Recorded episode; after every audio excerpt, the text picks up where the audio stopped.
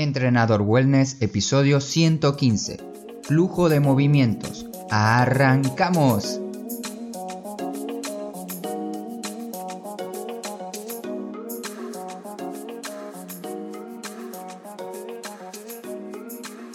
Muy buenos días para todos, bienvenidas y bienvenidos a Entrenador Wellness, un podcast donde vas a aprender realmente sobre entrenamiento, alimentación y lo fácil que es generar hábitos saludables para obtener la vida que de verdad te mereces.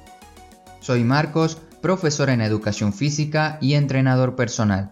Estoy muy feliz hoy porque les quiero contar de un programa de 3 o 6 meses, todavía está en discusión cuánto va a durar, pero más o menos va a ser de 3 o 6 meses de entrenamiento diseñado para todas aquellas personas que deseen aprender a moverse libremente, sin restricciones, sin dolores, utilizando mi método de entrenamiento. Tienes un formulario en mi web para que te avise del pre-lanzamiento del programa HSF, que tiene como objetivo recuperar tu capacidad de movimiento, mejorar tu movilidad, aumentar tu fuerza y perder grasa en el camino todo esto con tu propio peso corporal sin utilizar ningún elemento. Ahora para entrar al episodio de hoy, primero tienes que saber qué significa flow o traducido al español, fluir. Si deseas profundizar en este concepto, te recomiendo mucho que vayas a libros de psicólogos expertos en el tema. Te voy a dejar algunas recomendaciones en el artículo por si te interesa. Aquí te daré primero el concepto descrito por Mihaly tiene un apellido bastante largo y complicado, así que solamente te digo el nombre, que es un profesor de psicología de una universidad en California y su definición nos va a ayudar para aplicar este concepto, esta definición de flow a nuestros entrenamientos.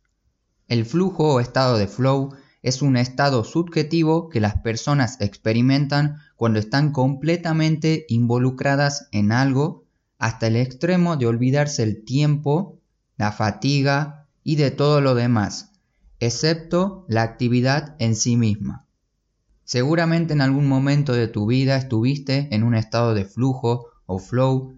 Piensa en aquellos momentos donde el tiempo te pasaba o te pasó volando y de repente ese bello momento solamente pasó aunque deseabas mucho que no termine ese era un estado de fluidez que ocurre cuando estamos muy inmersos en una actividad disfrutándola cada segundo. Me pareció muy importante primero explicarte la definición, un poco esta introducción, para entrar ahora sí de lleno en el concepto flow aplicado al movimiento.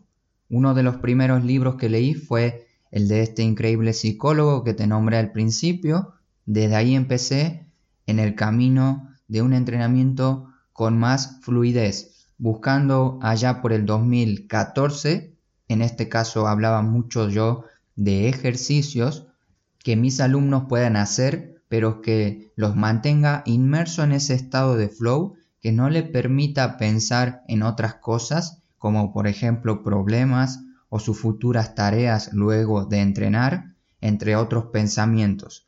Para mí lo importante era que se concentre en el ejercicio, se concentre en el movimiento que estaba haciendo y lo pase bien disfrutándolo, disfrutando el ejercicio. Ese era mi objetivo buscando e intentando aplicar el concepto de flow en mis clases.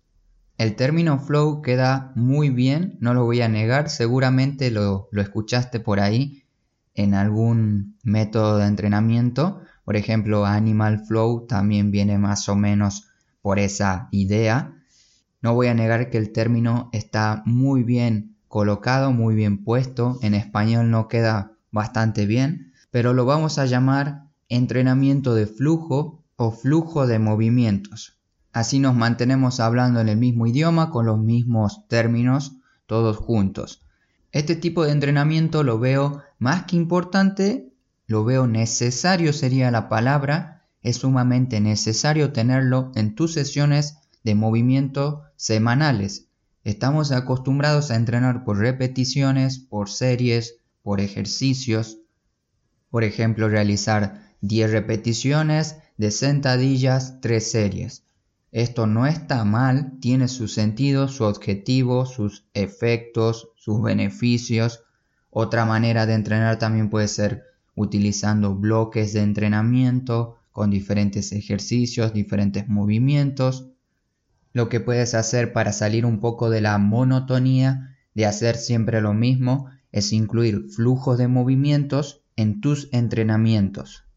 Dentro de estos flujos de movimientos puedes incluir cualquier tipo de movimiento natural, cualquier tipo de movimiento animal, locomoción, algunas ideas tuyas, aquí ponemos en práctica mucho la creatividad, ejercicios tradicionales, los patrones básicos de movimiento, entre otras ideas, entre otros movimientos. Lo que puedes incluir dentro de los flujos de movimientos, en pocas palabras, es improvisación y diversión, combinando estos conceptos con movimiento. Una duda frecuente que me hacen mis alumnos cuando empezamos a tratar este tipo de entrenamientos es si es apto para cualquier tipo de persona. La respuesta es un rotundo sí se necesita primero una base previa, eso no lo voy a negar, una base previa de movimiento y entrenamiento. Solo intenta adaptar los movimientos, el tiempo, las series, todo a tus condiciones actuales y a medida que vayas progresando irás agregando otro tipo de movimientos más complejos y más duración del mismo. Todo tipo de movimiento, todo tipo de ejercicio, toda actividad física tiene beneficios. Mi consejo es que no te centres en una sola parte, utiliza también los flujos de movimientos para obtener estos beneficios. Más confianza, más fuerza en diferentes posiciones, vas a perder grasa, más motivación, menos estrés, vivir en el presente, más coordinación, mejora y crea habilidades nuevas y también puedes prevenir lesiones y dolores. Estos puntos están más detallados en el artículo que acompaña el episodio. Aquí quiero enfocarme más en la parte práctica, por eso continuamos con cuántas repeticiones y series tengo que hacer. En este tipo de entrenamiento buscamos centrarnos en el ejercicio, en el movimiento, en una secuencia de movimientos. Por lo tanto, establecer un número fijo de repeticiones no lo veo muy acertado ya que vamos a estar pendientes de si nos falta una repetición, nos falta dos, nos faltan tres repeticiones, en vez de darlo todo, darlo todo en el movimiento sin estar pensando en ese número. Por lo tanto, lo que recomiendo para hacer este tipo de entrenamiento es hacerlo por tiempo o por sensaciones. Te voy a explicar ambas para que lo tengas claro y lo puedas aplicar. Utilizando el tiempo. Cuando quieras utilizar el tiempo puedes ayudarte de cualquier aplicación. Yo utilizo y recomiendo mucho Tabata Timer. Está creado para el protocolo Tabata, que es ese entrenamiento por intervalos más tradicional, más conocido, pero vos podés manejar el tiempo e ir cambiando los tiempos para el entrenamiento que desees hacer. Puedes empezar por 45 segundos a 60 segundos de movimiento, por 20 a 30 segundos de pausa. Esto si recién estás empezando. Si no, puedes intentar no descansar, no utilices tiempo en el descanso para pasar directamente al otro movimiento el tiempo que hayas marcado en la aplicación, por ejemplo otros 45 a 60 segundos. Coloca los movimientos que creas conveniente para empezar. Te recomiendo mucho que empieces con dos o tres como máximo si recién estás empezando y por supuesto movimientos que ya tengas integrados, que ya conozcas. No utilices dos movimientos difíciles o un movimiento difícil y otro fácil. Intenta que sean dos movimientos sencillos que ya conozcas. Eso es en cuanto al tiempo. En cuanto a sensaciones, esta es mucho más personal según cómo te sientas con el flujo que estés entrenando, que hayas creado o las ideas que te voy a preparar también para vos. Voy a crear algunos flujos de movimientos para que veas cómo los hago y cómo lo puedes hacer vos mismo en casa. En cuanto a sensaciones, entonces es mucho más libre, solo tienes que seleccionar dos o tres movimientos para iniciar y los vas haciendo sin estar pendiente del tiempo, de las repeticiones que tengas que hacer. Vas a cambiar cuando creas conveniente, vas a cambiar de una posición al siguiente movimiento o ejercicio cuando creas que es necesario. Lo que sí puedes tener presente es, por ejemplo, tener en mente que vas a hacer tres o cuatro series o un tiempo límite. Por ejemplo, 5 minutos para tu secuencia de movimientos.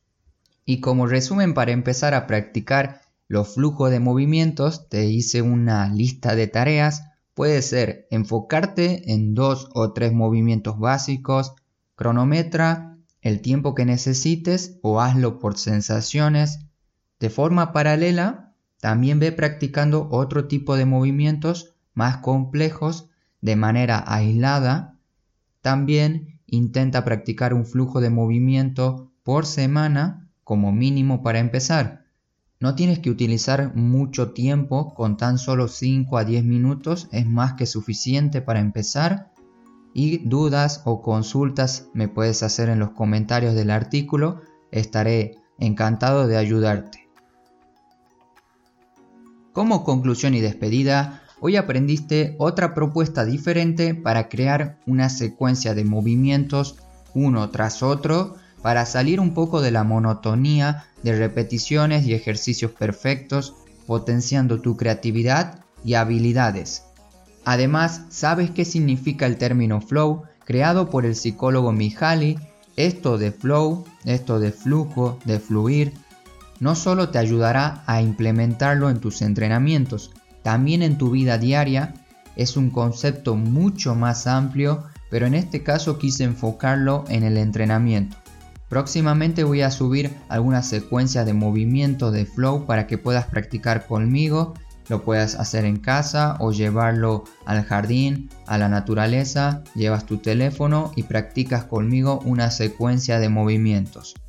Muchísimas gracias por tu atención, gracias por estar atento, atenta ahí del otro lado, escuchando mis palabras, lo valoro como siempre te digo muchísimo. Espero que disfrutes mucho el fin de semana, no te olvides de moverte, hasta pronto.